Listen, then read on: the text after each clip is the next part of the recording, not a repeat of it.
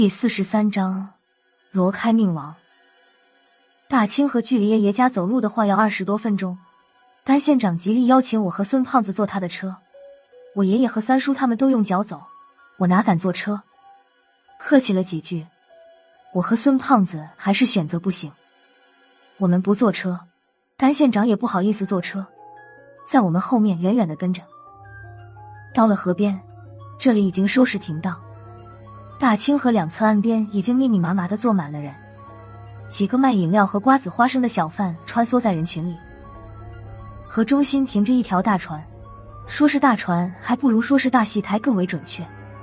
船中央就是一个大平台，两侧各有一个围帘，写着“出将入相”。围帘下面的船舱就是演员们的化妆间。由于船上戏台的空间有限，锣鼓家伙就只能摆在河岸两边的石台上。岸边的主席台已经搭好，甘县长招呼我和孙胖子上了主席台，我把爷爷也拉了上去。老寿星已经坐在主席台正中央了，一百一十岁的人了，只是有些轻微的耳聋眼花，脑子一点都不乱。看见我时一眼就认出我是当年那个小辣子，拉着我的手说个不停。这是我第二次坐上主席台了，上一次还是特种兵时，猎隼小队立了集体二等功时。我在主席台上坐了一阵，我面前的小牌牌上面用毛笔写了两个字“领导”，看字迹就知道是刚刚写上去的，墨迹都没干。孙胖子手欠，把小牌牌拿在手上玩了一会儿，弄得一手的黑。主席台上加上司仪只坐六个人，这时天色已经渐暗。司仪询问了甘县长的意见后，宣布百岁大戏第三天的演出开锣。我和孙胖子晚了两天。前天才是正日子。霎时间，河岸两边嘈杂的喧闹声戛然而止，戏船上亮起了灯。甘县长在旁边做介绍。根据当年百日大戏的传统，这次的百岁大戏唱的也是京剧，戏班子是县里文化局费了很大的气力，在沈阳和大连京剧院请的名角。甘县长正介绍着，河岸边已经响起了架鼓点。一名老生走到戏台中间，咿咿呀呀的唱了起来，唱的是今晚的第一出戏《四郎探母》。台上唱了不一会儿，甘县长就起身告辞。他今天来也就是摆摆样子，毕竟是一县之长，不可能一直在这儿耗到后半夜。又看了一会儿，老寿星也被人搀扶着回了家。让百岁老人熬夜可不是闹着玩的。主席台上就剩下我爷爷和孙胖子三个人了。看着戏船上还在咿咿呀呀唱的老生，我实在提不起什么兴趣。倒是孙胖子摇头晃脑，手打着拍子，真看不出来这胖子还好这一口。我看得昏昏欲睡时，一个光头穿着大褂的人上了主席台。他穿的另类，一下子就引起了我的注意。我认出来了，他就是我小时候天眼刚开始显现时，出主意用黑狗血给我洗头的那个高人道士。当年他的头发就不多，现在已经秃的一根头发都不剩了。明明是个老道，现在怎么看都是个和尚。老肖，都开戏了，你怎么才来？爷爷和他是老朋友了，主动和他打了个招呼。老道嘿嘿一笑，说道：“别提了，乡里税务所去观里查账，娘的没王法了。”查账查到我的凌云观里了。爷爷见到他，笑得特别开心，说道：“你是自找的，肖老道。你说你这几年什么赚钱的营生没干过？好好的一个凌云观，你注册什么公司？公司就公司吧，主营项目还是影视娱乐。你是个老道，于哪门子了？”这个叫肖老道也不还嘴。只是气鼓鼓的不出声，爷爷也不刺激他了，把我叫到身边，对他说道：“我孙子，你还记不记得？沈了，他小时候你还帮他遮过天眼的，现在他可了不起了，在首都公安部里当了大官了。来，辣子，和你肖爷爷打个招呼。”我刚客气了几句。又有一人老远就向主席台跑过来，远远的看着就眼熟，走近了才看清是我亲爹。我已经摆出个笑脸，没想到他根本就不理我，直接跑到爷爷跟前说道：“爹，又死了一个，就刚才。”我爷爷的脸色当场就变了，瞪着眼睛对我亲爹说道：“这次是哪个？怎么死的？”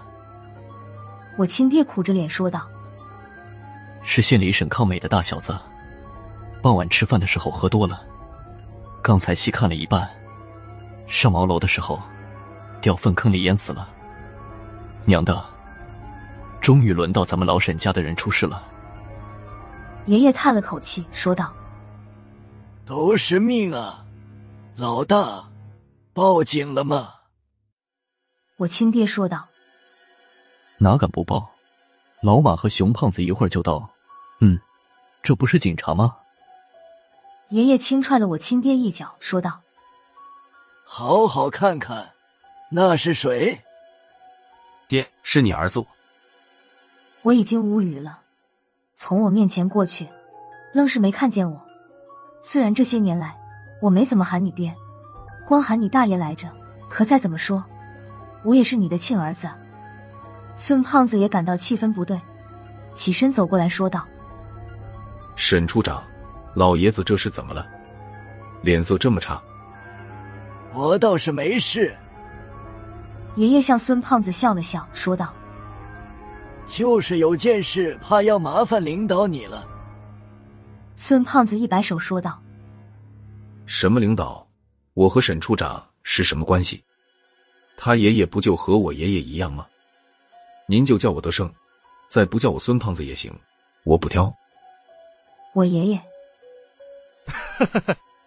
笑了几声，说道：“还是德胜你会说话，比小辣子强。其实也没什么事，就是看戏这档口死了几个人。死了几个人？”孙胖子的笑容僵在脸上了。要是闹鬼的话，他和我还勉强沾得上边儿。可现在死人了，看样子八成是刑事案件。我们两个假警察还是高层能干什么？见孙胖子犹豫的样子，我也不能干坐着了，说道：“爷爷，您就别难为孙听了，他也不是咱们省的公安厅长，跨省查案，在我们内部来讲是大忌。”哦，我爷爷好像明白了，说道：“小孙厅长不是咱们省的，小辣子。”我记得你是公安部的什么处长，你是部里的，管这几个人命案应该说得过去吧？一时之间，我不知道怎么说好了。还好孙胖子投桃报李，给我解了围。老爷子，我们查案子是有回避机制的，人是死在沈处长的家乡，他人还在现场的范围内，按规矩，沈处长和我是一定要主动回避的。孙胖子的话也不是没有道理，我爷爷听了又犯起愁来。没想到，旁边正喝着茶水的肖老道突然神神叨叨的来了一句：“他们俩是管不了，犯事的不是人。”我爷爷瞪了他一眼，说道：“肖老道，你胡说八道什么？别什么都往鬼神身上扯。不信就算了。”肖老道慢悠悠的说道。这是第几个了？第三个了吧？别急，还不算完，一天一个，看吧，唱十天大戏，还要再死七个人。肖老道边说边斜着眼看着我爷爷的表情。我爷爷沉默了。后来我才知道，肖老道的话不是第一天说了，死一个人他就说一次，现在都被他说中了，爷爷心里也开始半信半疑了。可可。孙胖子咳嗽了几声，我看向他时，他和我交换了一下眼神。我对爷爷说道：“爷爷，你把事情的经过说一遍，我和孙听先捋一捋，判断一下那三个人到底是死于意外，还是被人蓄意谋杀。”看着我和孙胖子身上的警服，爷爷倒是没有犹豫，把事情一五一十说了出来。两天前，大戏正式开锣的那天。一直唱到了后半夜一点多，不过能撑着直到散场的，基本上都是本乡本土五六十岁的老爷们了。散场之后，我爷爷正在招呼戏班子吃夜宵，还是我亲爹气喘吁吁的跑了过来，说道：“爹，出大事了，看船的老五掉河里淹死了。”这个老五是村里的老光棍，姓张，老五叫了几十年，大号叫什么？村里基本已经没什么人知道了。筹备船戏的时候，村里给每个人都派了活儿，考虑老五是光棍，没有负担，给他派的差事就是看好戏船，别让谁家的熊孩子上船，再把这戏船弄坏了。本来老老实实看船也出不了什么事，可倒霉就倒霉在老五平时爱喝两口酒。晚上开戏的时候，老五在岸边就没少喝。等戏散场，演员们都下了船，老五摇摇晃晃的拿着酒瓶子就上了船。他就坐在戏台上，也不就菜，一口一口的灌着酒。酒劲上来，老五就学着戏台上大武生的样子，在戏台上翻起了跟头，两三个跟头翻下来，老五直接翻下了河。等发现他时，已经在河面上飘着了。要说老五的死是他自己做的话，那第二天王军的死，就算是无妄之灾了。王军不是我们小清河村的人，他算是县里文化局派来帮忙的，也就是做做统筹、宣传之类的事情。王军是昨天出的事儿，晚上刚开锣不一会儿，王军坐在岸边一个角度极佳的位置看戏。不管怎么说，他也算是县里来的人。我们村长不是当年打架的那个，换届了。派人送过来葡萄、梨、苹果等，王军倒也没拒绝村长的好意，一边看戏一边吃着水果。当时戏台上正演着四郎探母的一折，扮演杨四郎的演员是从省城请来的名角，他一个高腔唱出来的了个满堂彩打清河两岸叫好声不断。这个王军也是浪催的，嘴里一块苹果还没等咽下去，就站起来拍着巴掌喊了声：“好。”好字喊了一半就已经差了音，紧接着，王军一头栽倒，双手不停的抠着自己的喉咙，想喊却怎么也喊不出来。当时人声鼎沸，也没有人注意到王军的异常。等有人看见王军倒地时，王军已经没气了，一块苹果卡在他的气管上，把个大活人活活给憋死了。本来是办红事，结果头两天就一天一个死了俩人。爷爷心里甭提多懊恼了。县里的公安局和乡派出所都派了人，排除了他杀的嫌疑，定性为意外死亡。老五还好说，家里就他一个人，这么着就算是全家死光了，一把火烧了，找个坟地埋了就成。可王军是拖家带口的，他老婆一大清早就来哭闹，最后还是乡派出所的熊所长亲自来把人劝走的。熊所长临走时对我爷爷说道：“沈老爷子，今晚你可得看紧一点儿，可不敢再死人了。”爷爷本来想把大戏停了，可甘县长死活不同意。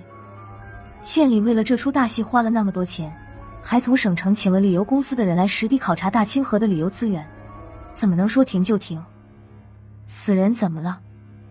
意外吗？他吃口苹果就能卡死，谁能料到？总之，就一句话，戏接着唱，怕什么来什么。刚才死了第三个，死法也另类，和老五倒有几成相似，喝多了掉粪坑里淹死了。